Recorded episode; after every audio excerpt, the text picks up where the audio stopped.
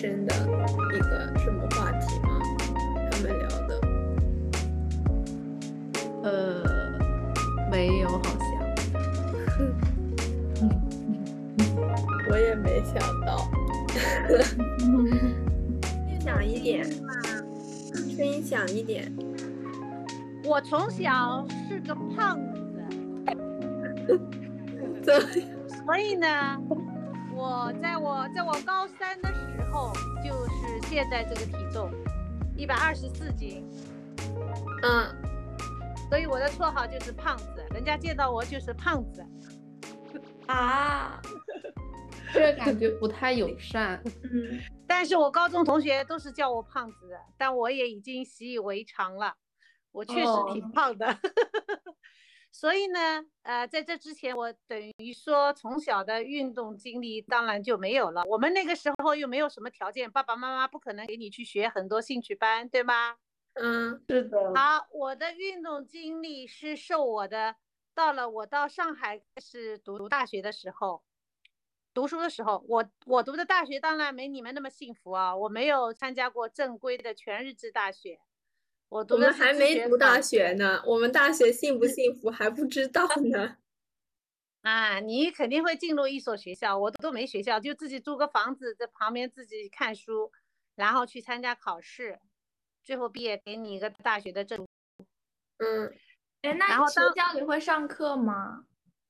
会上课啊，我那个时候是在复旦大学里面，是他们复旦的一个继续教育学院开的一个班。是去那里面上课的，这还不算大学，这还不算正规的好大学吗？那没有同学的，没有和没有一个什么什么很多班级，大家只是去上上个课就走了，一个对，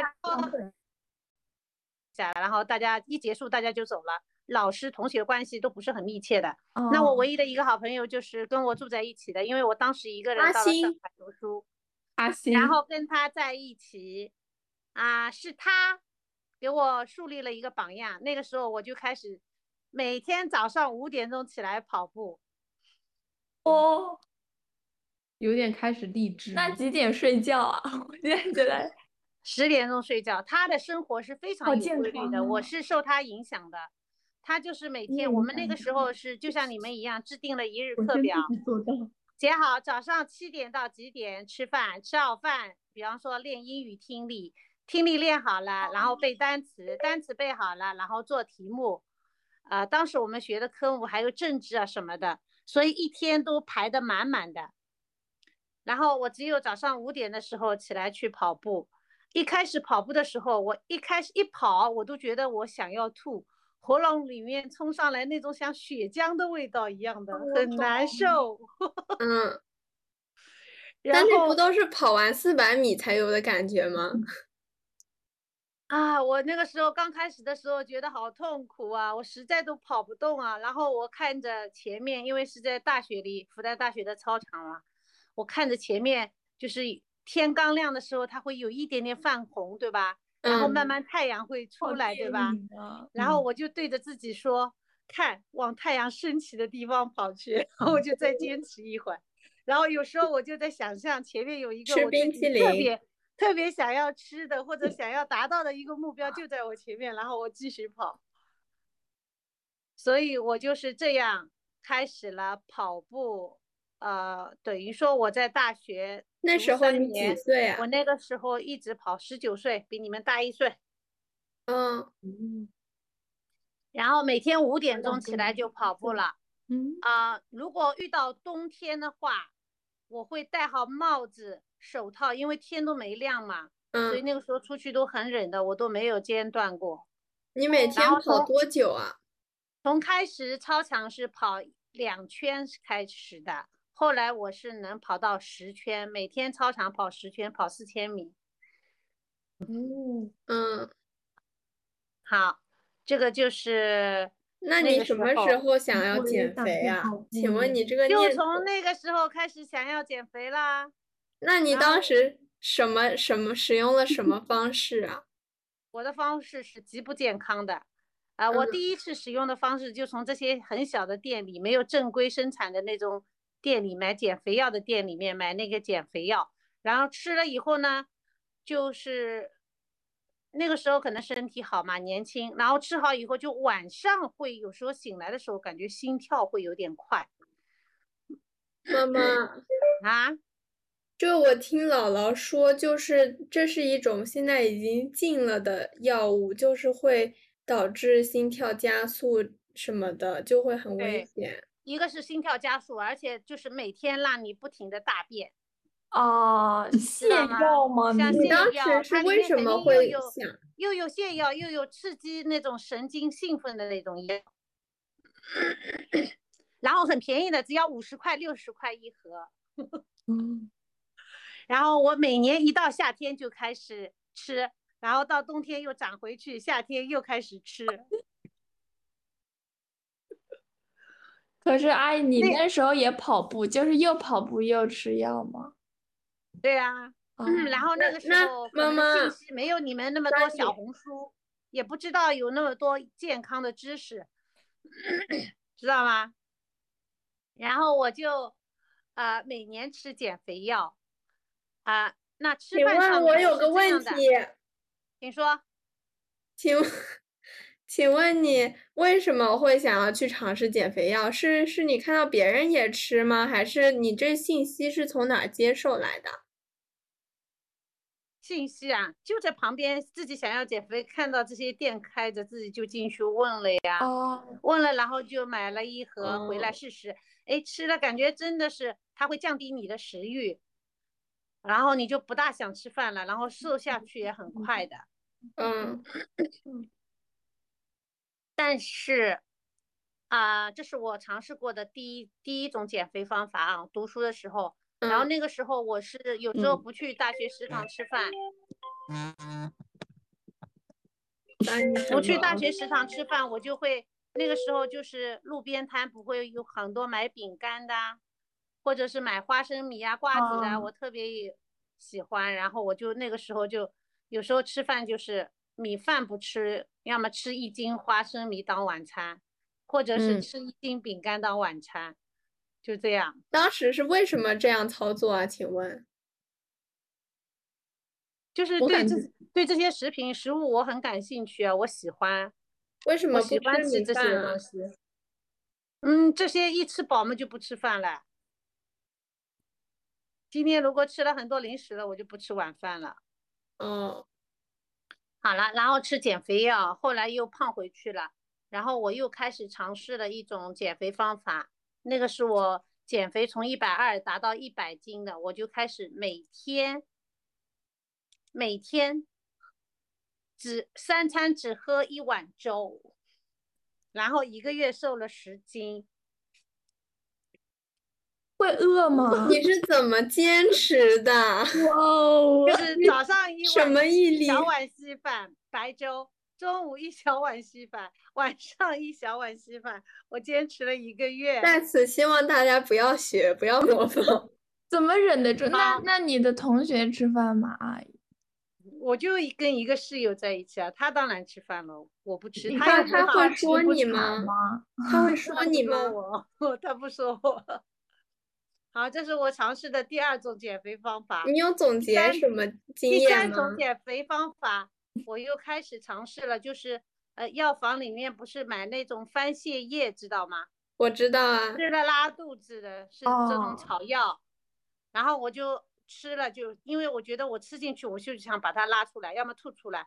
然后我还尝试一边让他拉出来，一边还用筷子去抠喉咙，让他吐出来。那我今天花生。吃多了我就把它吐出来。请问你现在就是你现在的这个胃，就是会反胃这种状况是当时养成的？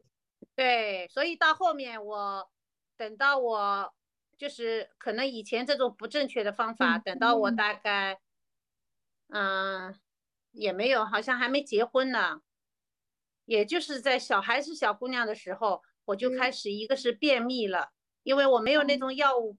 帮助的话，我就肠胃蠕动就不行了，所以就形成了便秘。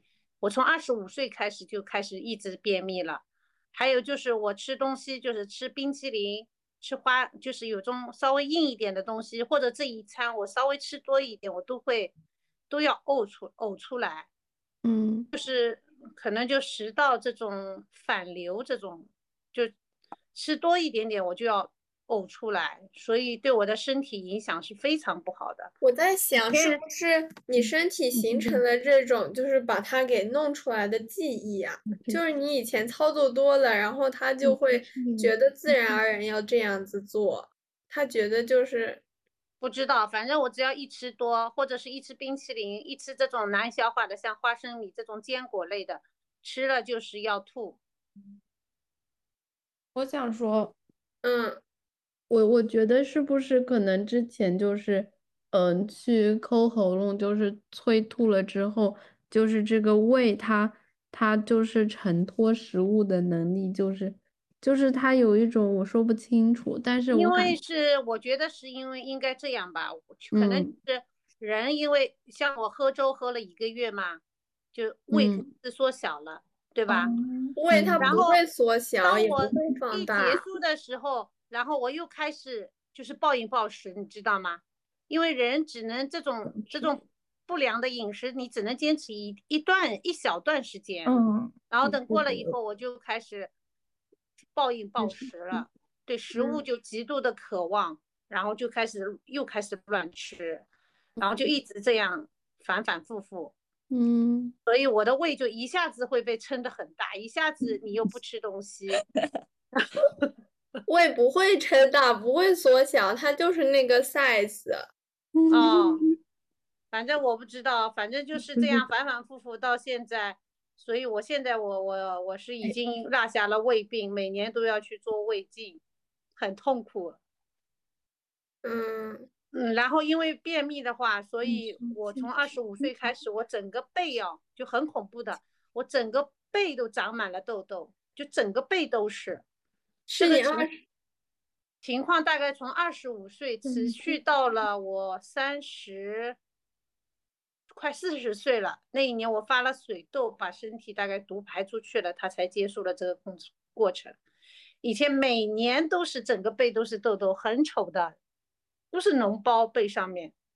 炎因为症，一一直便秘嘛，所以就是你的排泄，可能你的血液里的毒素毒素一直积了积在体内，然后它就通过背上面会散发出来。我最近听到的就是一个令我印象深刻，我永远不会忘记的一个东西，就是就是我们生物老师辛老师他说，就是有一天有一个同学问那个脓是什么，我我其实之前都不知豆里道，面的吗？对，那个嗯脓是什么？辛是炎症吗？他说是你的白细胞的尸体，就是他去对抗那些不好的东西，然后他们带了，然后就被你身体排出来了，就是那个黄黄的，然后哦再是血，然后再是组织液，就是细胞和细胞之间的水分，就是最后那个组织液。啊，我的减肥经历简直是都可以编一部剧了。要不讲讲，这只是年轻的时候一部分哦。来讲一下现在的吧。我我的减肥经历从有从来没有断断档过，一直持续到此时此刻，我还在 经历着想减肥，但我但我一直都没有减下去过，永远都是一百二十几斤，每次都减下去又反弹，减下去又反弹。我那到请问，现在还没有找到方法。请问你听到了姥姥姥爷的播客有什么收获吗？你有认真听吗？嗯，什么收获啊？好像还没思考过。我在想，其实我跟你说，有时候听小红书里面的很多人博主也在说，你听了就觉得，可以，其我也其实我觉得，我觉得最主要的人还是要学会一种健康的生活方式，这个要跟 Laura 学习。我现在学来学去的精神就是跟拉拉这种生活方式就是可以的。Laura 怎么健康了？Laura 她的小鸟胃，东西吃一点点，然后她就停住了。我觉得最健康的方式是，虾米更健康。我觉得最健康的方式是适合自己的，就是能坚持，而且可持续，而且就是对，就是要找都自己是这样。说呀，但是但是你找不到对吗很难，我找不到。我也我也觉得就是很痛苦，就是我很想找到那个很很棒、很就是很适合我的一些方式，但是就苦苦的在寻找，但是就是找不到，它就是不来，就是还在这个过程中，我还在寻找的过程中。哎呀，没必要那么痛苦吧。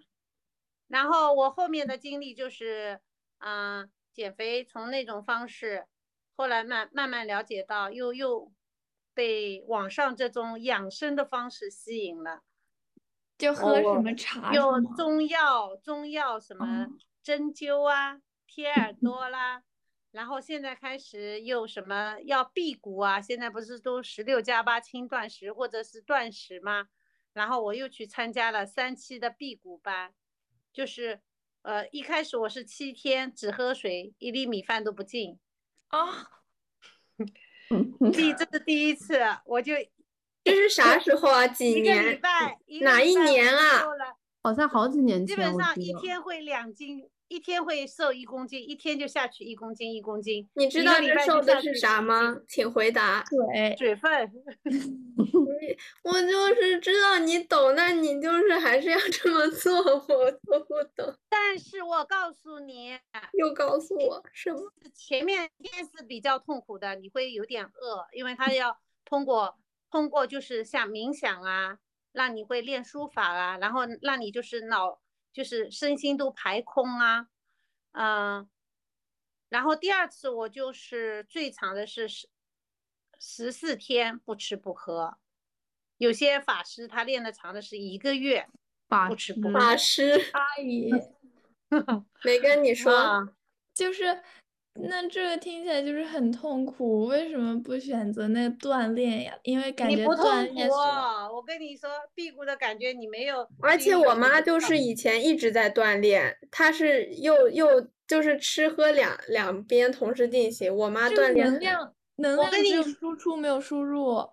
我一直锻炼，我是在大学的时候就每天去健身房，那个时候我都是每天晚上练到十点多，跳操，然后累练力量。但是我跟你说，我现在总结下来，减肥的根源不在锻炼，而是在吃。由此，因为你一直锻炼，你的体能一直能够达到那个境界的时候，你就是你不控制你的吃，你还是瘦不下去的。你的适应身体都适应那种运动量了。我那个时候我已经请了私教都七八年，上了曾不差不多，我上了一百多节课私教课，然后每天去了先一个小时力量，然后再有氧一个小时，一天要练两个小时。我一天基本上要三个小时要泡在健身房，但是体重一直都没下来，因为你的嘴巴不控制，你是瘦不下来的。那就是体重没有下来，但是就是身体，呃，形体还是有点改变的。对啊我觉得，我觉得那就是，我觉得健身，我就比较想有形体的改变。体重上面的话，好像不是之前有一个图片，就是说什么，嗯，脂肪一斤就是会比肌肉一斤要大很多。我对呀、但但我觉得我再怎么练，你这样不控制肌肉还是很难长的，肌肉很难长。嗯，然后我觉得这个运动的经历可能也给我，我我现在就会有，像我这两天一跳操，我关节又开始不好了，哦，是然后腰腰又不好，因为你要练的话，我觉得要正规的教练还是很重要，因为有些不正当的运动方式还是会损伤人体的。确实，嗯，嗯，所以我的运动经历等于说我哦，大学的时候我那个时候一直锻炼，然后等到我生悠悠的时候，那个时候我就买了健身卡，结果没去都浪费了，因为你怀孕了就不可能再去健身房了。悠悠是 Cammy，然后啊后来，呃，悠悠又长大了以后，因为那个时候管他学习，所以我也没空去健身。后来他反正，但我印象中你从来不管我学习，你每天都去健身，然后很晚回来，不管我的。对啊，那等你大一点了嘛，我去健身房了。我其实那个时候我是健身非常上瘾的，你知道吗？哪一天不去，我就心里都难受。然后我特别喜欢力量训练。我其实小学的时候每天都特别渴望你别去健身，回来陪我。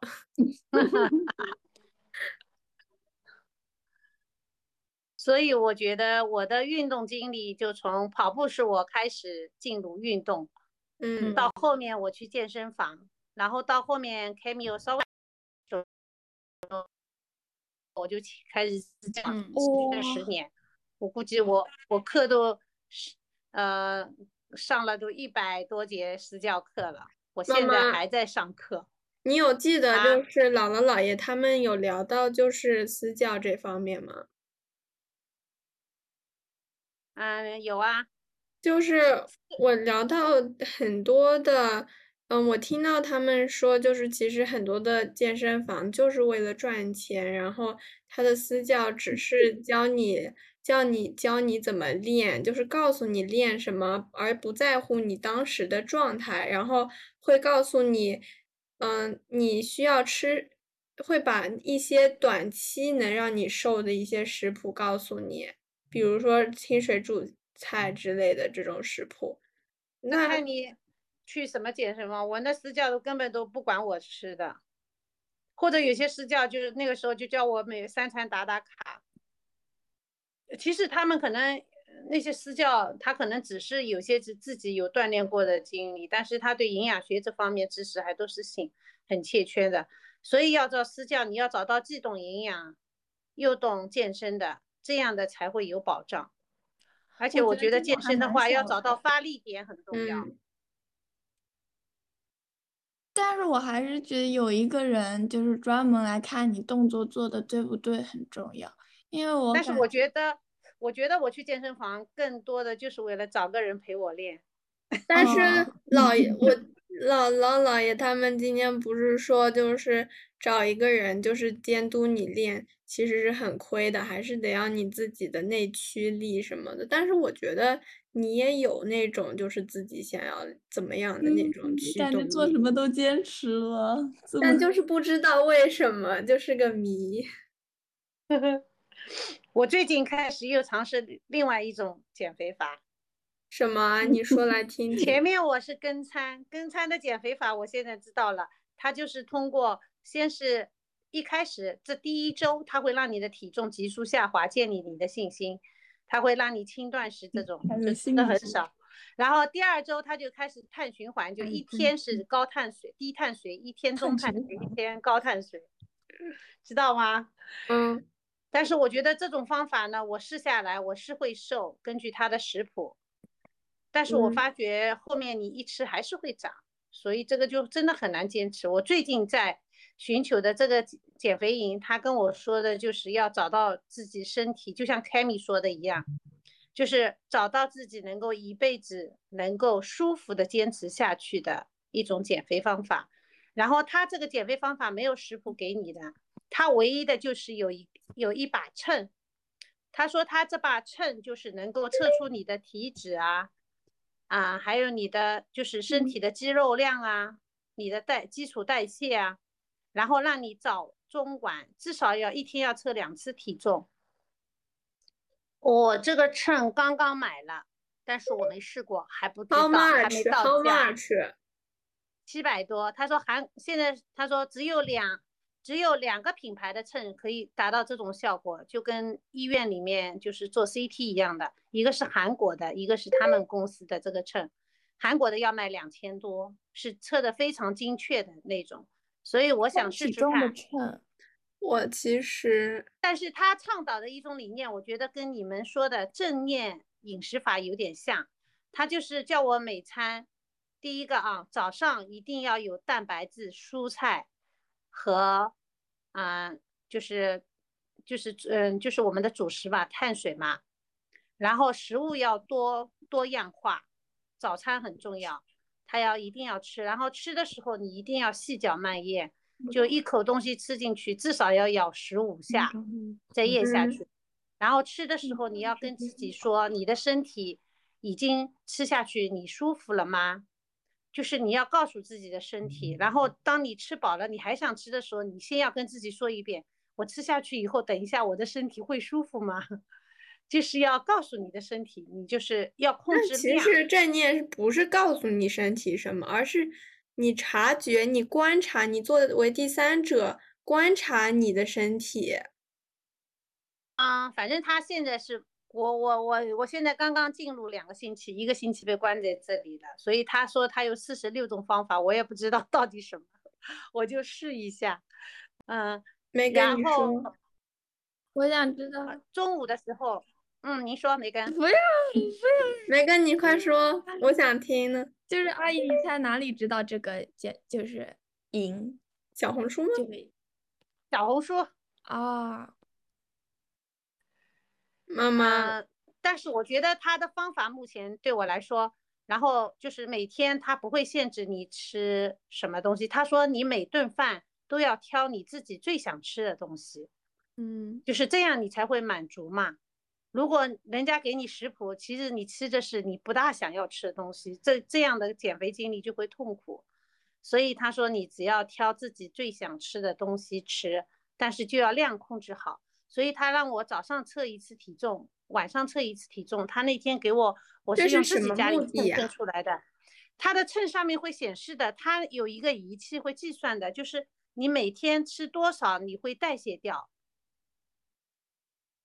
嗯，我的数字好像是零点六，就是他最后报给我的数据，我只要保持在零点六的话，我这一天吃进去的东西就能消耗掉，还能就是有热量差。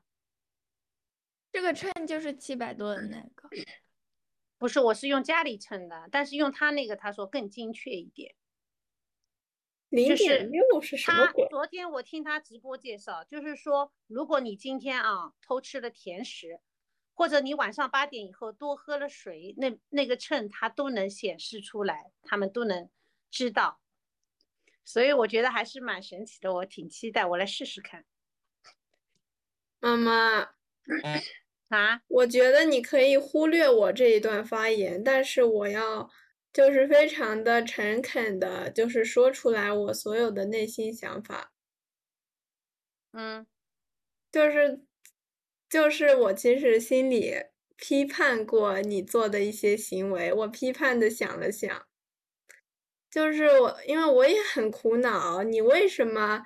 又持这样坚持运动，就是一直在这个减肥的路上。我也就是很想要帮助你，但是我现在其实还在学习，我现在也找也没有找到那个能帮助你的方法。但是我也想过，我就是一直在思考，比如说你一开始一开始，嗯，就是这种及时性的想要快速瘦身，然后又反弹的这种行为。就是其实已经很多年了，到今天我觉得你还是，嗯，在这种快速瘦下去，然后再反弹的这种过程，这个循环中没有走出来。所以，我其实想过，我就会指责你，我心里就会怪你。我在想，你为什么这么多年了，为什么就是不会去？反思不会去总结那些，就是不会总结以前走的什么弯路，然后就是不不要再让自己快速瘦下去，然后又反弹什么的。然后除了这个，这个是我以前的想法。然后我现在，我现在就是刚刚听完你说的那个体脂秤，你让我想到了一件事情。哦，我就是有点觉得你妈妈被骗了。但是这个没办法，就是骗的人，他在这个圈子里，他就是没办法知道。然后我就一直在想，就是感觉网络给我们带来了一些 additional 信息源，让我们可以看到更多然的东西，然后让我们可以接触到更健康的食物。但是网络可能带给，嗯，就比如说我们的上一辈，像我的。外公啊什么的，很多不便利。嗯，不不是不便利，就是有一些很误错导误的性的错误的信息。嗯，我觉得我妈像是呃就是那种各种实验的志愿者，感觉她把人就是人世间所有的减肥方法都尝试了。说，这个秤只有两个地方产，一个是韩国的一个公司，还有一个就是那个减肥营里的。韩国那公司要两千多，然后他们营里只要七百多，嗯就是一个称体重的秤，然后说可以告诉你的身体缺乏什么营养。是啊，就是 但是首先，我觉得就是我听到觉得很不合理，它是怎么通过一个秤知道你的营养？啊，什么要保持在一个数值什么的。总之，首先一个秤要七百多就已经很不合理了。但是它是它是称你的体重还是称称体重啊，就是称称体重啊，体重秤。啊？但是称体重它不不要输入其他的信息嘛？比方说身高什么的，不知道其他的信息，它怎么能只凭阿姨只说说它是一个秤。啊？那我有点不理解。其实，其实我觉得就是可能我们并没有那种很想减肥的心理，可能有一呀，点可能我们不太，嗯，对，就是就是这就是为什么就是明嗯知道可能自己会被骗，但是还有这种抱着试一试的这种侥幸心理，我觉得哎，说不定就可以呢，好像就是这种心理就是不会变，所以就可能是我们没有那想减肥心，所以不太对没有办法感同身受。感觉很难受。其实我妈也经常会刷短视频，就是因为我觉得微信把短视频引进，我爸也会看，我爸就是没有抖音，但是他就是有微信。我觉得微信把短视频引进是一个很卑鄙的行为，对。他们建微信就是用来聊天啊。对，然后我觉得就是，我知道我站在他们公司的角度，当然是想分一杯羹了。短视频现在这么火，对吧？但是我觉得就是就是全民都用短视频，你就用这种而且你知道，他们就是看吸引人的那视频，他们就是他们肯定就是看你推荐，然后可能推荐是，那走向很离谱的，反正就是不是。总之，在我的视角来看，当然我的视角可能是非常 bias、非常 subjective，但是就是低质量的视频，我觉得就是很低质量。对，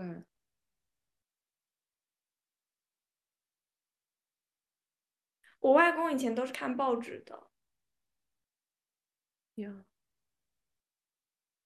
其实，其实我觉得我们每一个人都有点难脱离这种短视频的这种陷阱吧。可能虽然我们知道它就是要吸引我们注意力，就是要赚赚取我们的时间，但是但是你知道吗？我觉得嗯像我们这种，就是至少知道在内容上面的一个筛选。但是我觉得，就是你换另一个角度来说，对他们来说，看的人来说，他们开心的。他们开心，但是他们接受这种错误的知识啊。确实，我之前我外公之前还看一个短视频，说什么，嗯，反正那视频就一直在说，哎呀，这个社会怎么对老年老年人不好，年轻人怎么坐公交车，公交车就是应该为了老年人设计，但是现在年轻人也坐公交车，反正就是很离谱的一种。然后他还看了好久，然后我就会跟他们讲，就是我觉得你们有时候。我会跟他们讲，就是有时候网上有一些东西是错的，然后他们嗯。其实每次都会，哎，我们肯定知道哪些是错，但是我觉得他们还是很多时候 take 就是对对，这种东西我觉得潜移默化的。这就跟前几年就是网络流行起来之前，什么电话诈骗啊，是也是，嗯，呀，嗯，感觉是个非常 serious 的一个问题。而且就是肯定是有人知道他们会看这些视频，然后就抓准他们这个嗯胃口，然后去制作这样的视频。对对啊，肯定啊。但是，嗯，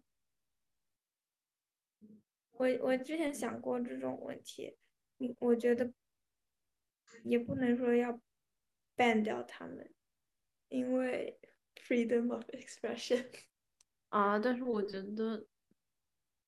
啊，但是我觉得，如果想要 freedom of expression，就就要接受有有 fake news 的存在。就是有时候就不知道给老年人手机或者带他们进入数字世界的时候会造成什么样的后果。就是感觉，其实我们应该去多带带他们去，因为他们用这些也肯定能便利他们的生活。但是，但是我觉得就是。要在就是这个就 Generation Z 这个时代上，就是就是像我们就是，但是 Generation Z 肯定也是被骗。其实 Generation Z 也没有那么聪明。但是就是对他们来说，他们可能接触的更多一些，就是而且，嗯，就是可能从小就是生活在数字时代的，相对来说对这些信息的筛选肯定是更加敏感一些。接受过这样子的信息，比如说你是一个，就是很小时候拿到手机，然后你在一直看短视频，很容易也会直接接受，即使你从小就在信息时代生活。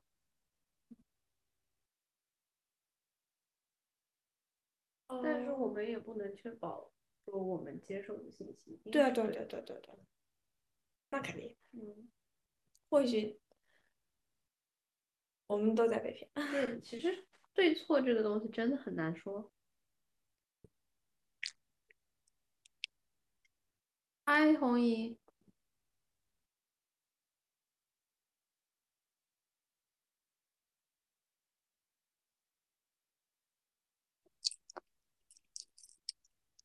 其实，其实有时候看我妈妈发视频，就是。我觉得就是很像那种很毒的东西在侵蚀他的大脑，就是它是一种，就是刷久了会很累，但是也不知道自己哪里，但是就是非常累，也感觉什么也没看，对，但是就是看的时候就是觉得沉溺在其中，我非常。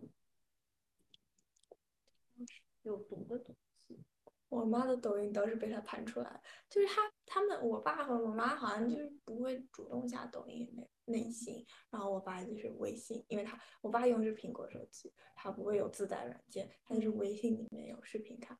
然后呢，我妈妈因为用的是华为，然后那手机就会自带那个抖音。嗯，就是，呃，我其实我自己的一个方式就是我有意识的，就是抗拒去下载抖音。就是我会就是觉得我想通过这种方式去避免一下，当然我对，但是你知道吗？我没有逃掉。对，我觉得很难完全避免，但是至少我觉得就是在我现在阶段来说，我没有办法放弃小红书，嗯，但是我可以 从这个方面去先避免掉一些像抖音这种极短的这种很无聊的视频，在我看来，我觉得就是呀。不知道，我不知道，我还是对抖音视频有点歧视。嗯，对，我还是不太喜欢这种。嗯，就是我想起之前我看阿米的视频，他说就是就是在现在就是信息爆炸时代，他说，对二倍速的那一期，他说他们会就是在隔一段时间就强迫自己去看一场电影，就是我是把你关在那。对，我觉得就是这种。感知能力啊，我觉得说特别多，就是对这个事情的的一种灵敏的灵敏的程度，感知的那种感觉就是很重要。你想到就是我不想变成一个很麻木的人，就是我有点害怕这一。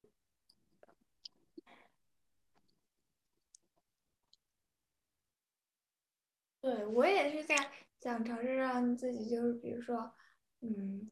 你接受的信息长一点，你的耐心长一点，嗯不像是那种一个视频几十秒就过去了，然后你又另外需要一个新的 stimulus。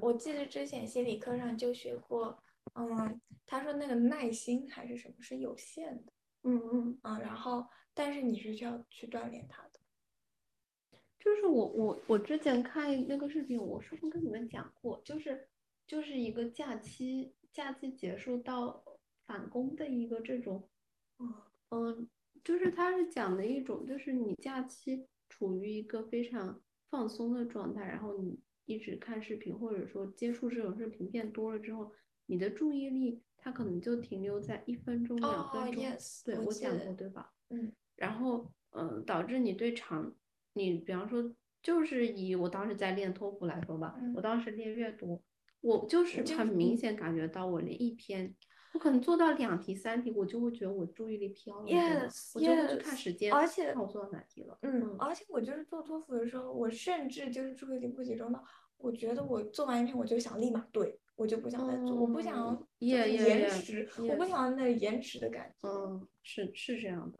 嗯，我也是。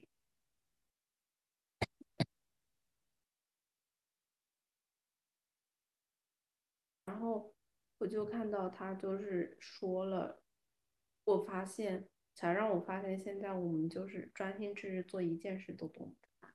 嗯像我刚刚又去买菜了，然后没听到。，multitasking 这不是之前的，对，之前就讲到了，对的，又绕回来了。嗯，我感觉我大部分时候都是知道我有很多问题，嗯而且我知道，就是因为现在很多都会告诉你你嗯有这个问题啊会，但是我还是有时候拒绝去，就是拒绝去花心思或者花一点毅力去解对决，是这样，是这样的。就是，就是，就是说知道问题，但是我觉得去改变还是需要一点精力，也是需要，就是你花一点心思才能去，就是说去对抗它什么的。但是你就是一直待在你想待的地方，其实很舒服呀。就是，但是我觉得待在一直我想待的地方，就是一直嗯待在一个舒服的地方，不太满意。嗯我不希望我是注意力低下的。，yeah yeah，那当然了。就是人有点矛盾，懂吗？就是你有意识的时候，你是希望自己能变成什么样的人，但是可能随着时间推移，你觉得你这对于这个事情的关注慢慢低了之后，你可能没有意识到你还在这个圈子里。反正我觉得我是这样的。我有一个理想生活，但嗯是我觉得我完全达不到。你先说，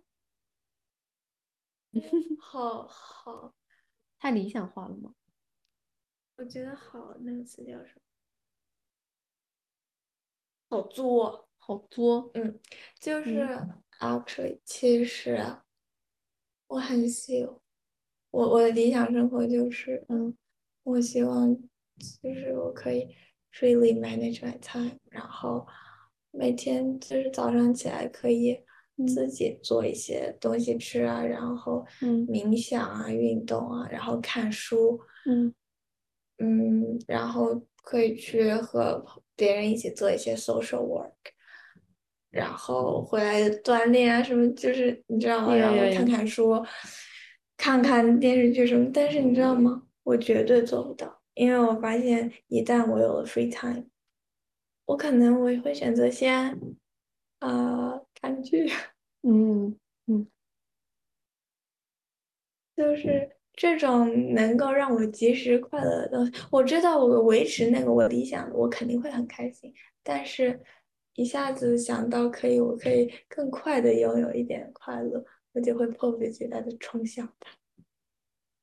是的，我觉得你说的这个感觉像是我每天，我每天在我的 to do 里都会写的东西，你知道吗？就是有点类似于我想要，我想要，比方说我想要第二天完成什么什么什么，比方说或者说我想要，比方说我就想要第二天去看书，但是我第二天就是没看，就是我觉得就是时间太久了，就是说我我特别想去看一那个书，我特别想要去再去建立我的阅读习惯，但是我到第二天的时候，你可能就没做这个事。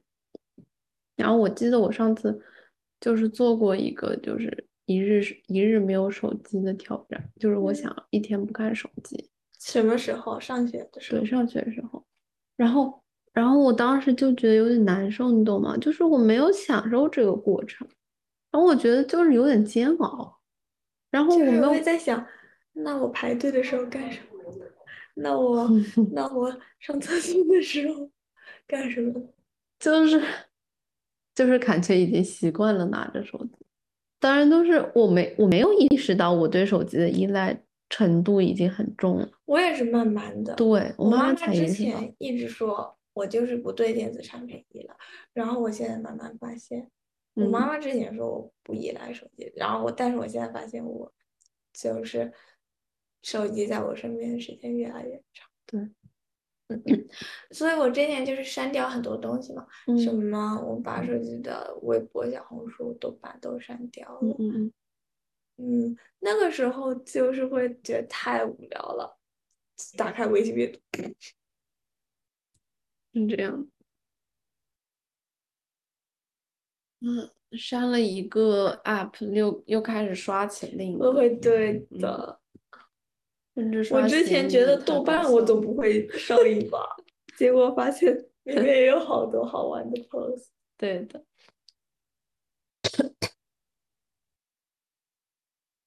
嗯，看看菜。菜他说大概什么时候收到？六点多一六点十几分应该就能收到。我想先去洗衣服，好不好？好。嗯，我想先去晒衣服，我已经洗好。我想先去晒衣服。晒完了之后，把另一波预计八分钟送到，把另一波放进去。我回来了，你竟然回来了！那已经结束了吗？结束多久了？我们这。